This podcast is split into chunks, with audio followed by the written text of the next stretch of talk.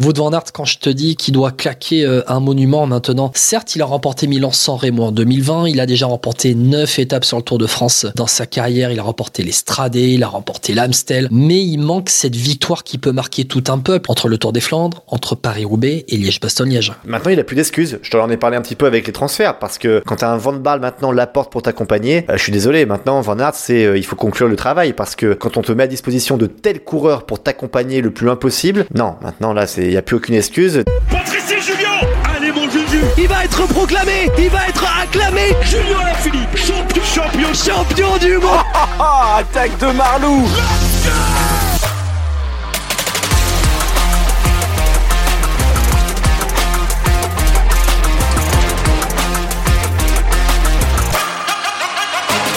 La grande presse Vélo Podcast, suite et fin aujourd'hui 31 janvier avec euh, la Jumbo Visma et avec moi pour parler de la Jumbo Visma, son équipe préférée, c'est François-Pierre Noël, l'inamovible FP. Salut FP. Salut Guillaume.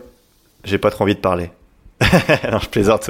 Salut à tous et à tous. Et euh, oui, Jumbo Visma, bah, on va en parler de manière la plus honnête possible. Bon, en disant donc de la manière la plus honnête possible que la Jumbo est tout simplement la meilleure équipe du peloton. L'année dernière, sur les trois dernières saisons, premier bilan, si on compte l'année dernière et si on compte sur les trois dernières saisons. Avant de rentrer dans le détail, FP, est-ce que c'est l'équipe la plus complète du peloton? Ah oui, bah clairement, hein, franchement, rien qu'à voir les coureurs qui ont gagné l'année passée, euh, sur tous les terrains, ils peuvent gagner, quoi. Euh, franchement, euh, sur chaque course à laquelle ils participent, c'est c'est bluffant.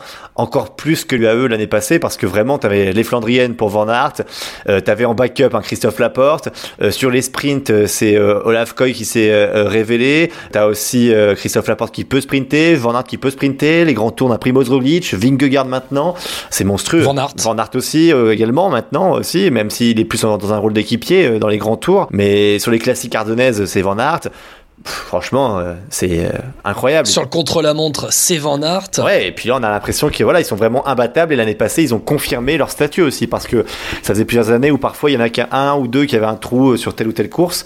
Là, ils ont vraiment bah, tout raflé quasiment. La Jumbo, l'année dernière, c'est 48 victoires. Alors, 48 victoires, c'est le même bilan de victoire que la team UAE.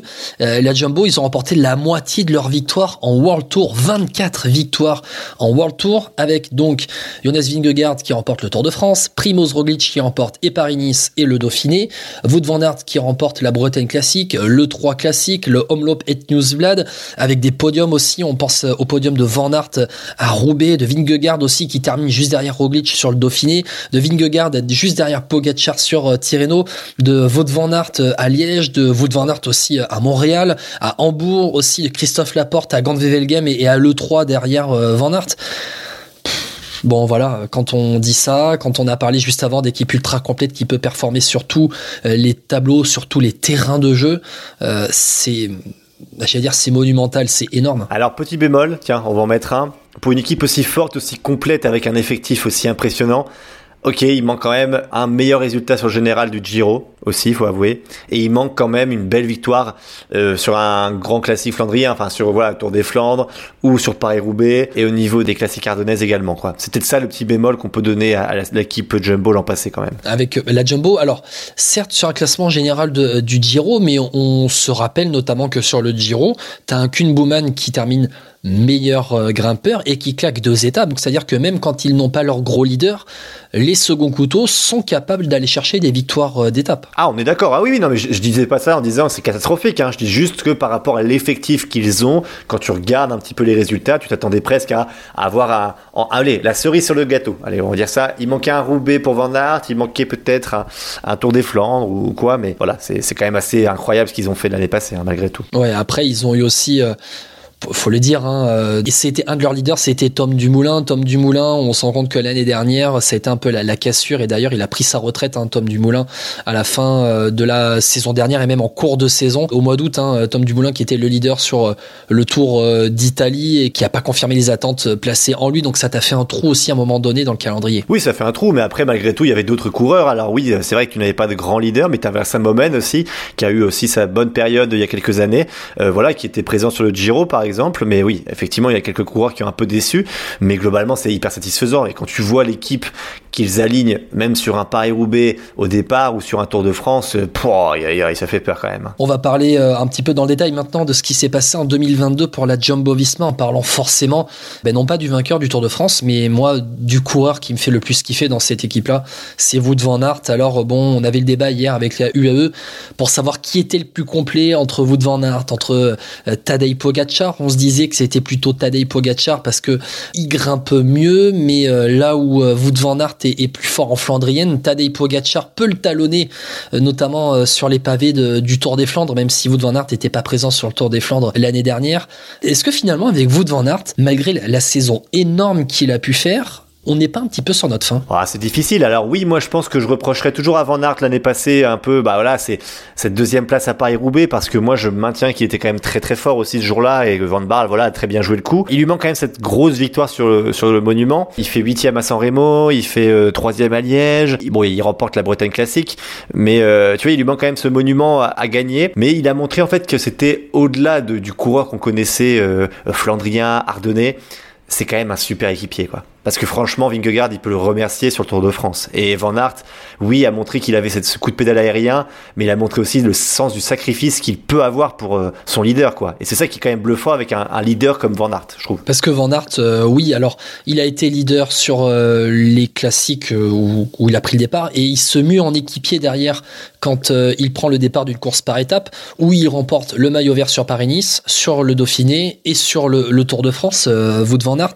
Quand je dis qu'il nous laisse un peu sur notre fin, c'est parce qu'il était au service de Roglic et de Vingegaard sur le Tour de France, il était freiné par le Covid euh, sur les Flandriennes, mais euh, alors lui qui a remporté Milan-San Remo en 2020, on attend maintenant de lui qui remporte Roubaix le Tour des Flandres, c'est un petit peu ça ce qu'on attend, et même j'ai envie de te dire Liège-Bastogne-Liège, il est en capacité de le remporter. Ah exactement, c'est ce qu'il manque à, son palmarès, hein, et c'est ce qu'on attend de Van Aert depuis des années, depuis qu'il est arrivé dans le monde professionnel.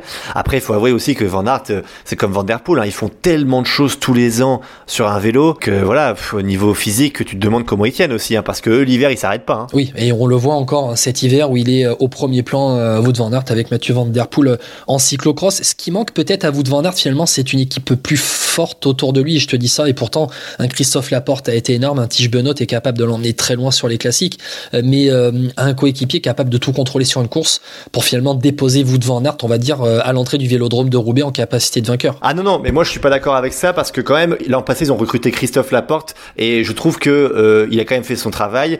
Alors oui, mais Paris Roubaix normalement t'as pas besoin d'avoir toute ton équipe euh, avec toi. Enfin, tu dois avoir quelqu'un qui peut te suivre jusque le plus loin possible, on va dire, euh, pour rouler euh, pour toi. Un Christophe Laporte fait entièrement l'affaire et non non, moi je pense que Van Aert c'est pas l'excuse de l'équipe qu'il peut avoir en tout cas sur Paris Roubaix ou sur le Tour des Flandres. Alors avant de passer aux leaders des classements généraux que sont Vingegaard et Roglic, on va faire la transition avec un peu le lieutenant de Wout van Aert qui a été Christophe Laporte en 2022. Est-ce que pour toi ça a été un choix carrière euh, payant Bah au final oui en fait parce que tu regardes ses résultats, tu regardes comment il a progressé, euh, tu regardes ce qu'il fait notamment sur euh, euh, le championnat du monde aussi où il fait deuxième. Christophe Laporte a passé une étape supplémentaire. On voit qu'il est arrivé à pleine maturité, au maximum de son potentiel. Moi ce que j'attends maintenant c'est un jour que Van Aert crève et dise Christophe vas-y va gagner le pavé de Paris Roubaix. Voilà. Alors peut-être le jour où van Aert remportera le Tour des Flandres derrière euh, Christophe Laporte aura sa place euh, sur Paris-Roubaix. Non, je crois pas. Non, non, Van Aert, s'il a la possibilité de gagner Roubaix, il va pas la laisser à Christophe Laporte. Mais après, on sait tellement bien comment ça peut se passer une course flandrienne que Christophe Laporte aura forcément un jour une possibilité et c'est là où il faudra qu'il la saisisse. Mais on a vu, hein, même sur le Tour de France, qu'il en faut qu'une pour qu'il la gagne. Hein. Ouais, et bon, il a remporté son étape. Hein, c'était à Cahors, c'était la, la veille du contre-la-montre final à l'Antep 8 étape de ce Tour de France, où d'ailleurs Christophe Laporte, euh, parce que moi, il, il m'a quand même un peu bluffé hein, dans sa capacité à s'adapter à une top équipe World Tour, à la meilleure équipe au monde qui est la Jumbo Visma. Pour Christophe Laporte, il fait quatrième du classement par points du euh, Tour de France. Derrière, il va remporter le Tour de Danemark. Le Tour de Danemark, faut quand même que tu sois en légère capacité de, grimper, de passer les bosses. Il termine deuxième d'un championnat du monde ultra relevé qui a été surdominé par Remco Evenepoel. D'ailleurs, je crois que Laporte, quand il a sprinté ce jour-là euh, au championnat du monde, il sait pas pour quelle place il sprint à la fin. Donc, c'est-à-dire que si par exemple Evenepoel avait été repris, il savait même pas qu'il pouvait euh, sprinter pour la victoire finale. Il fait neuvième du Tour des Flandres, il fait deuxième à Grande Wevelgem et à l'E3 classique. Bon, euh, Christophe Laporte, c'est un lieutenant plus plus plus. Hein. Ah mais clairement. Puis après, tu regardes par rapport rapport à la saison d'avant encore en 2021, c'est hyper cohérent ce qu'il fait. Donc moi, je suis impatient de voir ce qu'il va faire en 2023 parce que voilà, on voit qu'il monte de plus en plus et jusqu'où il peut aller, bah, c'est ça la question. Et je suis impatient de voir ce qu'il va faire cette année euh, sur Paris-Nice et sur euh, Tour des Flandres, Paris-Roubaix et puis a priori il est annoncé sur le Tour de France. Donc euh, voilà, moi je suis impatient de voir ce qu'il va faire. Mais la porte, voilà, c'est vraiment là pour le coup, c'est vraiment la comparaison que beaucoup de monde utilise pour plein d'équipes, plein de coureurs. Mais c'est comme le bon vin, c'est vraiment qu'en vieillissant, il est, il est bluffant quoi. Quand tu regardes sa carrière. et Christophe Laporte, on lui avait laissé la première étape, souviens-toi, à Paris-Nice l'année dernière où ils font le triplé avec avec Roglic et Van Aert. Ils arrivent à Mantes-la-Ville, tous les trois en échappé en attaquant dans le final, triplé jumbo et on voit Laporte lever les bras devant Van Aert, devant Roglic et, la Laporte qui portera le, maillot jaune derrière pendant trois jours jusqu'au contre-la-montre de Paris-Nice. On va passer au leader maintenant de la Jumbo-Visma. Ils sont deux, ils s'appellent Jonas Vingegaard et Primoz Roglic. L'un a remporté le Tour de France pour la première fois de, sa carrière. L'autre a dû abandonner le Tour de France. Il a dû aussi abandonner la Vuelta alors, le Tour de France, c'était une douleur au dos. La Vuelta, c'était sur une chute. Il a remporté Roglic, notamment le Dauphiné. Il a remporté Paris-Nice l'année dernière. Mais finalement, avec la victoire de Vingegaard sur le Tour de France, c'est qui le leader maintenant entre les deux à la Jumbo? Bah, par rapport à sa victoire l'an passé, c'est Vingegaard qui, pour moi, doit être le leader. Il a montré qu'en tout cas, en, haute montagne, il pouvait tenir tête à, à Pogacar. Là où Roglic, on sentait qu'il y avait peut-être un cran en dessous. Vingegaard, c'est assez bluffant parce que lui aussi, il est très fort en chrono. Beaucoup moins complet que Pogacar, évidemment, dont on a parlé hier dans le podcast, hein, que vous pouvez retrouver sur YouTube, Apple Podcast, Spotify et Deezer évidemment. Mais voilà, Vingegaard, je pense qu'il va falloir qu'il confirme, parce que lui aussi, on l'attend depuis quelques années, en tout cas depuis qu'il est arrivé. Euh, c'est un coureur qui euh, a montré sa capacité en haute montagne, en chrono, sur le Tour de France.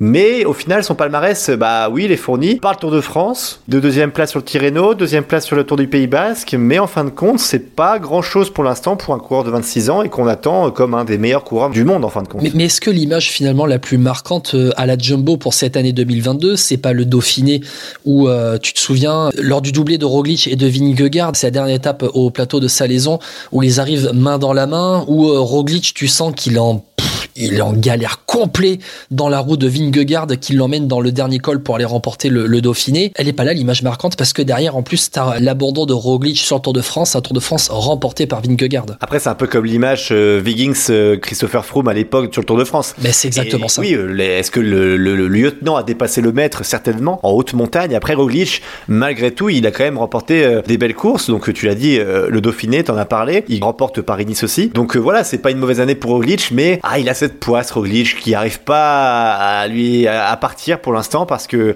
entre le Tour de France qui passe sur la dernière étape, entre l'abandon l'année passée du Tour de France, sur la Vuelta, ah ce, coureur euh, Roglic, il, il mérite quand même d'avoir euh, ce qu'il veut quoi, un Tour de France ou en tout cas ouais, un Tour de France, mais malheureusement je crains qu'il ait laissé passer sa chance quand même. Bon, on en parlera un peu plus tard dans la saison 2023, mais on va passer maintenant au transfert de l'hiver à la Jumbo Visma avec 5 départs, 5 arrivées. Les départs, la retraite de Tom Dumoulin, le départ de euh, Pascal Encorn à la Lotto euh, Destiny, le départ de Mike Tennyson à la euh, Intermarché Circus Wanty, le départ de David Decker à la Arkea et le départ de Chris Harper à la team Jayco Alula. Les 5 arrivées, on a Wilco Kelderman qui arrive de la Gros, Dylan Van Barl qui arrive de la Ineos, lui le vainqueur de, de Paris-Roubaix, Pratnik qui arrive de la Bahrain Victorious, Attila Walter de la Groupama FDJ, et puis un petit jeune, mais attention à ce petit jeune, va falloir surveiller de très près dans les prochaines années. C'est le Britannique Thomas Glog qui arrive de la Trinity Racing. Je te fais juste un petit laïus sur Thomas Glog. Pour moi, c'est un des grands coureurs de course par étapes de ces prochaines années. Ce petit Thomas Glog, il va falloir suivre de très très près. Et je pense qu'il pourra faire mal, vraiment très mal. Le recrutement le plus marquant finalement pour la Jumbo, c'est l'arrivée de Dylan Van Barle. Le retour de Dylan Van Barle. Oui, j'ai l'impression que ça y est, tu remportes pas Roubaix au Tour des Flandres et c'est pas la Jumbo qui a gagné. Du coup, bah, on t'achète quoi. C'est un peu ça l'idée. Euh, mais ouais, non, moi je suis déçu parce que bah j'aime bien avoir de la concurrence entre équipes quoi. Donc là à, prendre les meilleurs coureurs pavés de toutes les équipes, bah, au final c'est moins intéressant pour nous. Euh, voilà, c'est ça que je, où je suis un peu déçu, c'est en tant que spectateur. Après oui, effectivement là maintenant euh, t'as plus d'excuses quoi pour perdre parce que c'est à Van Barle et la porte pour t'emmener sur le Paris Roubaix, sur le Tour des Flandres. Euh, ah, il faut quoi de plus là? Il faut quoi? Il faut s'accrocher une moto, il faut que on crève les pneus de Van Der Poel là au départ? Enfin, c'est tu vois, euh, là c'est un peu, c'est tu sais, c'est comme les parties de jeux vidéo quoi, où tu mets tous les meilleurs coureurs dans ton équipe et tu dis c'est bon, allez maintenant je vais tout gagner cette année. Tu vois, et c'est ça qui me frustre un peu, en tant que spectateur, je dis bien. Ouais, mais après, Dylan Van Barle, pour le coup, c'est pas seulement un Flandrien, c'est aussi un très bon équipier, capable de tirer des grands bouts dans l'école. On renforce aussi en même temps le groupe des courses par étapes pour euh, aligner euh, deux calendriers euh, distincts et deux calendriers costauds, euh, avec notamment aussi un Wilco Kelderman qui arrive dans l'équipe, un Attila Valter qui arrive de la groupe FDJ aussi. Oui, Attila Valter, on en a parlé dans le podcast FDJ, hein, où euh, moi je pense que c'est pas forcément un très bon choix de carrière parce qu'il était en train de, de grandir doucement et je pense que partir dans un train, dans une grosse équipe, c'est pas la meilleure solution pour lui. Euh, mais pour Wilco Kelderman, clairement c'est bien parce qu'en plus Jumbo cherchait un nouveau leader pour un Giro ou pour une Vuelta. Bon là apparemment ce sera le Giro l'année prochaine. Voilà, donc Kelderman c'était un très bon choix pour lui et en plus il est dans une grande équipe et qui peuvent lui mettre à disposition des coureurs pour l'aider. Donc euh, franchement, un très bon choix de carrière pour Kelderman. Kelderman et euh, Dylan Van Barle qui ont couru ensemble il y a quelques années. C'était en 2011 dans l'équipe continentale Rabobank, lorsque ça s'appelait encore Rabobank. Donc ils se retrouvent, allez, on va dire une dizaine d'années plus tard, à nouveau dans cette équipe Jumbo avec euh, un rôle différent de ce qu'ils avaient quand euh, ils étaient plus jeunes et lorsqu'ils étaient arrivés chez les euh, professionnels. 2023 pour la Jumbo. Bon, on en a parlé un petit peu, mais finalement, c'est le moment pour vous de Van Aert de nous claquer cette énorme victoire qu'on attend de lui. Ouais, exactement. C'est ça. C'est Paris-Roubaix pour Van Aert avec un Tour des Flandres. Et puis euh, pour Roglic, bah essayer de. Alors le problème c'est que Roglic, je sais pas ce qu'on peut en attendre. Est-ce qu'il faut encore attendre de lui une nouvelle Vuelta? Est-ce qu'il faut le mettre sur le Tour de France au risque d'avoir à nouveau une deux leaders avec Roglic, Vingegaard au départ Eh, Je suis un peu perplexe. Ça va pas être facile à gérer. J'aimerais pas être directeur sportif de la Jumbo euh, l'année prochaine sur le Tour de France. Mais euh, voilà, après Vingegaard, bah il peut pas faire mieux que 2022. Donc euh, voilà, on espère pour lui une nouvelle victoire en 2023. Mais Vingegaard, euh, ah je veux pas dire que je le sens pas, mais je le sens pas aussi fort qu'un Pogacar quand il remportait son premier Tour de France, tu vois. Donc je- voilà, je est-ce qu'il va me faire mentir On verra, mais moi je sens pas un Vingegaard aussi fort dans la tête qu'un Pogacar. Tu penses pas que Vingegaard peut avoir aussi euh, ce recul finalement sur la situation? On, on se rend compte qu'il est quand même très détaché aussi de tout le battage médiatique qui est autour euh, du monde du vélo. Ah oui, non mais c'est même pas que pour ça, mais c'est par rapport à ses déclarations, le côté voilà que après sa victoire sur Tour de France, il a eu du mal à s'en remettre. Euh, voilà, moi je sens que Pogacar il est animé par quelque chose de plus. On voit que c'est un champion. Alors Vingegaard est un champion aussi, mais Pogacar, je pense dans l'histoire restera beaucoup plus que Vingegaard. Alors, on va voir ce qu'il va faire dans les prochaines années, mais voilà, Vingegaard a remporté un Tour de France. On va attendre de voir l'année prochaine.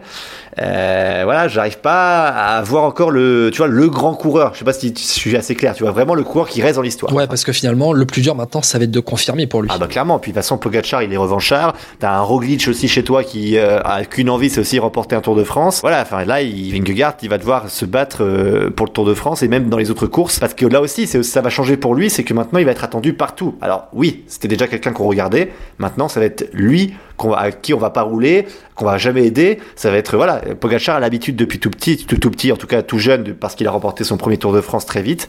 Euh, ça va lui changer quand même. Euh, Primoz Roglic, Primoz Roglic qui est lui annoncé cette saison, alors pas sur le Tour de France, mais sur le Giro et la Vuelta. On va voir déjà Roglic de quel bois il se chauffe sur le Giro. Lui qui est quand même triple vainqueur euh, de, de la Vuelta, euh, qui a perdu sa couronne euh, au profit de, de Remco Evenepoel. Finalement, la revanche Evenepoel contre Roglic, elle est attendue là, parce qu'ils ont à peu près les mêmes capacités, les mêmes euh, caractéristiques. Oui, c'est ça, c'est vrai. Non, moi, je suis impatient de voir l'affrontement Roglic-Evenpool parce que les deux au maximum, j'arrive pas à savoir qui est le meilleur encore. Evenpool me paraît, voilà, on sait pas jusqu'où il peut aller. Il a encore un, ah, voilà, il y a encore des, des étapes à passer pour, voilà, peut-être en haute montagne, être très fort. Alors que Roglic, on l'a déjà vu fort en haute montagne. Mais euh, en termes de chrono, ça se vaut. En termes de, ouais, c'est vrai, en montagne, a priori, sur ce qu'on a déjà vu, c'est c'est pas mal. Donc, euh, ouais, je suis impatient de voir cette bataille. Roglic, il vient d'avoir 33 ans, vainqueur du Tour de France, Primoz Roglic. C'est d'ores et déjà terminé euh, cette phrase? Bah, ouais, c'est triste pour lui quand même, mais euh, oui, je pense. Enfin, je vois pas en fait euh, aujourd'hui dans quel scénario un Roglic peut gagner encore dans les années à venir. Parce que t'as des coureurs qui arrivent tous les ans, des coureurs qui se rendent compte que maintenant gagner un Tour de France à 20 ans c'est possible. Tu vois, il y a même plus ce côté où t'avais un peu peur en disant ouais il est un peu jeune, on va pas le mettre en leader. Maintenant les équipes vont même plus hésiter à envoyer un gamin de 20 ans qui est très prometteur, qui cartonne au Tour de France pour dire vas-y on te confie les clés du camion. Donc euh, ça va être de plus en plus dur pour lui, ouais. T'as pas complètement euh, répondu à ma question sur, sur Wout van Aert. T'as très vite bifurqué sur Roglic et Vingegaard. Je te relance sur ça, euh, FP. Wout van Aert, quand je te dis qu'il doit claquer euh, un monument maintenant, c'est parce que pour lui aussi, les années passent à, Wout van Aert. Il a 28 ans. Tu te rends compte que Van Aert, euh, par rapport à Van Der Poel, il y a l'éternelle comparaison, mais on se rend compte petit à petit que Van Aert devient un coureur plus complet que Mathieu Van Der Poel. Mais mis à part ça, mis à part être un coureur ultra complet, capable de briller sur tous les terrains, certes, il a remporté Milan sans Remo en 2020. Il a déjà remporté 9 étapes sur le Tour de France dans sa carrière. Il a remporté les il a remporté l'Amstel. Mais il manque cette victoire qui peut marquer tout un peuple. Et quand je te parle de victoire qui peut marquer tout un peuple, ça se situe dans ce printemps entre le Tour des Flandres, entre Paris-Roubaix et Liège-Bastogne-Liège. Ah oui, non, c'est- certain. Après, je pense que lui, ce qu'il veut, c'est remporter le Paris-Roubaix, euh, évidemment. Euh, à vous de Van Aert, il a jamais eu de chance sur Paris-Roubaix, il faut bien avouer. Même sur les, les Flandriennes en général, il a toujours quelque chose qui lui arrive. Maintenant, il a plus d'excuses. Je t'en ai parlé un petit peu avec les transferts, parce que quand t'as un Van Baal maintenant l'apporte pour t'accompagner, euh, je suis désolé. Maintenant, Van Aert, c'est euh, il faut conclure le travail, parce que quand on te met à disposition de tels coureurs pour t'accompagner le plus loin possible. Non, maintenant là, il y a plus aucune excuse. Déjà qu'il n'en a pas beaucoup parce que c'était un des meilleurs coureurs de sa génération. Voilà, maintenant il faut remporter cette victoire.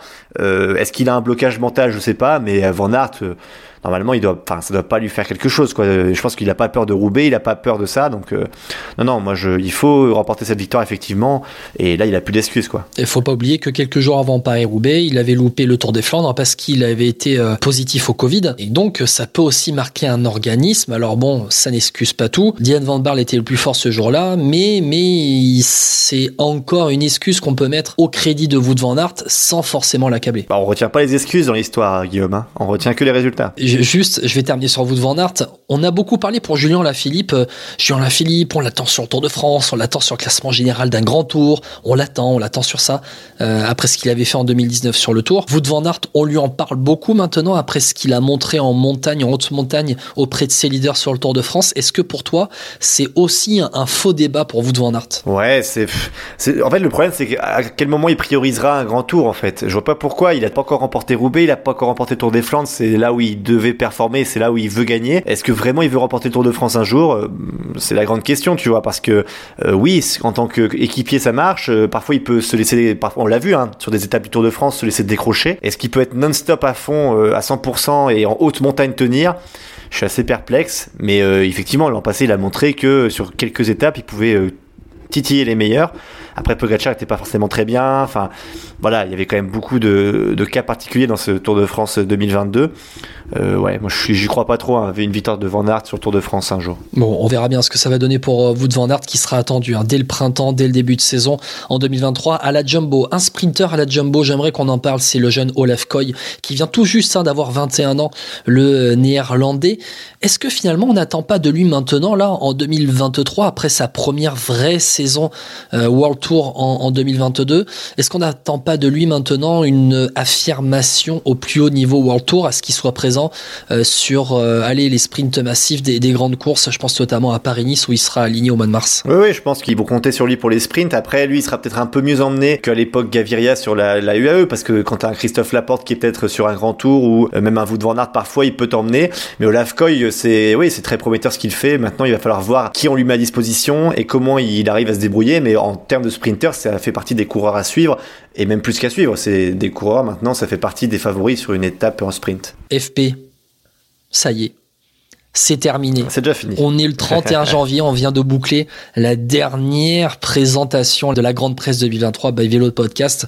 On est lancé depuis plus d'une vingtaine de jours, un jour, une équipe, un podcast, et on vient de boucler pratiquement plus de 10 heures d'antenne. Effectivement, bah après, on pourra pas faire ça toute l'année, hein, ça faut le dire aussi, parce que bon après on a des emplois du temps quand même euh, chargés pour beaucoup, mais en tout cas voilà, on remercie évidemment Julien, on remercie euh, Titouan, on remercie Étienne hein, pour leur participation et on les entendra évidemment dans Vélo Podcast dans les prochains mois, hein, Guillaume. Ah, on les entendra bien évidemment. Oui, je, je tiens à les remercier énormément parce que bah, il a fallu euh, se mettre d'accord à chaque fois entre nous pour savoir bon, bah, t'es disponible à tel jour, telle heure, tel moment. On va se mettre d'accord pour enregistrer tel podcast et puis après ça a demandé euh, la post-production, le montage à post-production pour vous le publier. Ça a été un travail de titan en ce mois de janvier, mais finalement c'était pour nous aussi l'occasion de relancer Vélo Podcast euh, en ce début 2023. On retrouvera un rythme beaucoup plus normal après dans les prochaines semaines, mais euh, on va vous remercier en même temps, euh, FP, vous remercier d'avoir été à l'écoute de ces podcasts parce que ben, sur le mois de janvier, on dépasse tout simplement la barre notamment des 5-6 000 écoutes sur toutes les plateformes d'écoute, hein, et notamment sur YouTube, sur Spotify, Deezer, SoundCloud et tutti quanti. FPI, vous avez été au rendez-vous, on vous remercie énormément. Ah, effectivement, merci à tous hein, de nous suivre depuis euh, le début du podcast. Effectivement, on reviendra un petit peu plus souvent avec des podcasts certainement un peu plus courts, mais un peu plus réguliers aussi, euh, parce qu'évidemment le format, on l'aime bien aussi, ce format de 25, 20, 25 minutes.